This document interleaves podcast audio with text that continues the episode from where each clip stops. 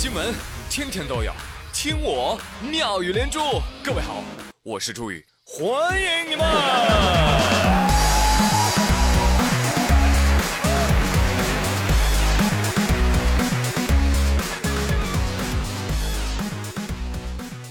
警告！警告！您的二零一七只剩下六分之一。所以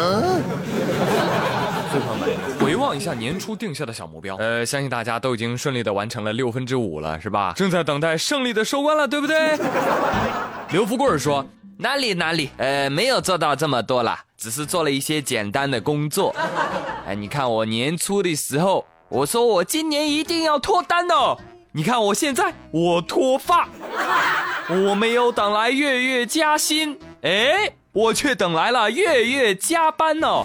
没有发财没有关系嘛，现在我已经成功发福了，所以这么一算呐，我应该也算完成一半的任务了吧，还不错哦。朋友们，每到年底的时候，我们总是习惯性的盘算一下，哎呀，这个今年还剩下多少时间啊，是吧？然后。感到忧虑，但是朋友们，如果你换一个角度，其实每一天都是新的一天。一年过去了，又能怎么样？不是还有下一年吗？猪也是这么想的。我呸！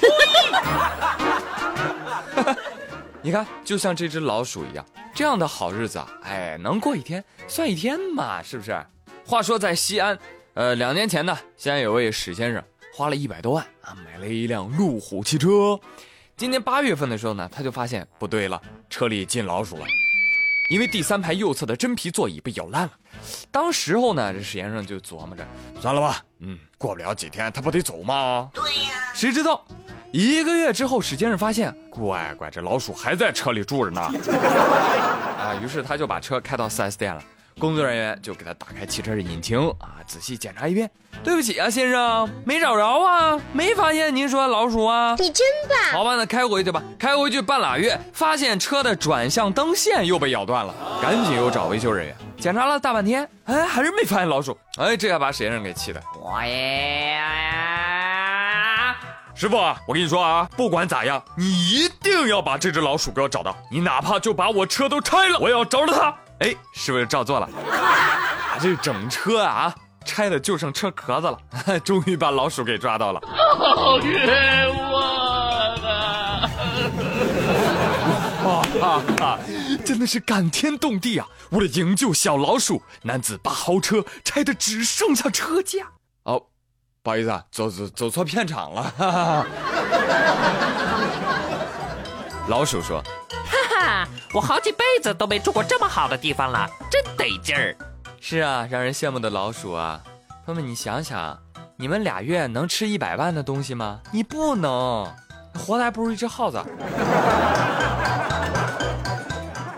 看完这个新闻呢，很多网友都觉得，为了抓只老鼠把整车都拆了，太不值了吧？啊，你不，你不如放只猫进去了，老鼠吃了不得了吗？朋友。你对猫的破坏力是有什么误解吗？老鼠它是一个洞一个洞的破，那猫咪是这样吗？它是大片大片的破坏啊！再说了现在哪还有会抓老鼠的猫啊？是吧？猫主子那是用来宠的，是吧？主子请用膳，主子请出宫。所以我觉得这个事儿也没那么难。你在车里面放几个老鼠夹子不得了吗？不要什么事情都想着用暴力去解决，对呀，是吧？你像下面这位男子，人家多聪明，发生争执了，咱不打架啊，看看他怎么处理的。哎，还是巧了，还是在西安啊，有一对夫妻啊，这俩人呢挺厉害，一个是散打冠军，一个是跆拳道冠军。二十九号的时候啊，因为琐事，两人吵了一架。可能跟双十一有关，我觉得。丈夫一气之下就把自己的奖杯咔嚓摔稀碎，哎，还没完呢，不够解气啊！然后拿起妻子的奖牌，干什么呢？啊，我要吃了它！吞下去之后啊，这男子就感觉到胸口疼痛，能不疼吗？那么大家伙！随后在母亲的搀扶下到医院就医，还好啊，及时把它取出来了。有人说：“天了嘞，为什么要吞奖牌？你俩就不能啊？心平气和的打一架吗？是吧？都是练武之人呢。你看，朋友，这我就得说说你了。人家为什么不能吞奖牌呢？人家吵架吵累了，不就不能吃一点东西吗？补充一下体力，是不是？啊，你们小时候没吃过啊？啊，就是剥了金色外衣，里面是巧克力的金牌，你没吃过吗？那至于这场架到底谁吵赢谁吵输了呢？无从判断，两败俱伤。所以我觉得这样的家庭没有裁判是要出事情的啊。所以呢。赶紧生一个孩子啊！Ready fight！哎，不过不论怎么说哈，这大哥也是真君子，绝对动口不动手啊！大哥，感谢你的隐忍，以及对和谐社会做出的巨大贡献。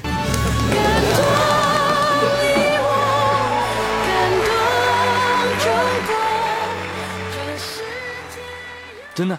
下面这个父母对自己的儿子要能有你对你老婆一半好啊，倒也罢了。朋友们，前方高能预警，扎心的新闻来了。说在宁波，有这么一对父母啊，逼迫自己十四岁的亲生儿子小罗跳车碰瓷儿。什么意思呢？就坐人家三轮车的时候，专捡那个颠簸路段，突然咕咚一声啊，孩子就跳车了。然后呢，敲诈司机，你得赔钱啊！你车怎么开的？一年来作案近二十起，骗了一万三千多块钱。说有一次碰瓷儿的时候，小罗摔的是颅骨骨折，这爹妈哎就没带他儿子去医院看病，而找了个小诊所看了几次。等他的头不痛了啊，然后父母变本加厉，儿子，你看你现在颅骨骨折哈，好机会呀，多做几次啊！你这一跳，人一查骨折了，多赔钱。啊，好机会呀！我呸！而被抓之后，小罗父亲怎么跟警察说的？警察同志啊，那碰瓷儿主意不是我出的，都是这个小兔崽子啊，小罗啊，他想出来的。从未见过有如此厚颜无耻之人。而小罗的母亲则承认是自己看电视学到的。小罗父亲平时不仅打骂小罗，还威胁称，如果不碰瓷儿，就要小罗把学费全部还给他，不准他再上学。而罗某在看守所里毫无悔意啊？为什么？因为欠债太多了。哎，狮子多了不怕咬吗？啊！而小罗母亲刘某听说自己要被刑拘的时候，哎，似乎才良心发现，哭着说后悔呀，求警察放了他。作为孩儿他妈，你怎么不放过你儿子呢？骨折呀，是个好机会啊！说的真好。啊！我希望有人能站出来，给这俩渣渣几个机会啊！哎呀，每当我录节目，以为自己已经见过了人类底线的时候，总有这么几个渣渣蹦出来，刷新我的认知啊！根本就不想把父母这样的词放到你们的身上，所以我希望他们被法办的同时，哎，能有磁暴步兵啊，杨氏永信叔叔来教他们做人啊！新闻当中还说了啊，即使这样。小罗也不恨父母，他说呢，想要回老家跟奶奶一起生活。为什么？因为老家的学费比较便宜。小罗说：“我想我可以上山去挖草药卖钱，也能去河里抓小龙虾。小龙虾现在很贵的，一斤能卖二十多呢。我能靠自己活的。”可怜的孩子，让你遇到这样的监护人啊！唯一值得庆幸的是，你还没有被人渣带坏。所以朋友们，生活当中，无论是你身边的，还是你遇到的这样的渣监护人，第一时间向警察叔叔报告。救孩子于水火中啊！好了，朋友们，哎，谢谢您收听今天的妙连珠，我是朱宇，咱们明天同一时间不见不散，拜拜。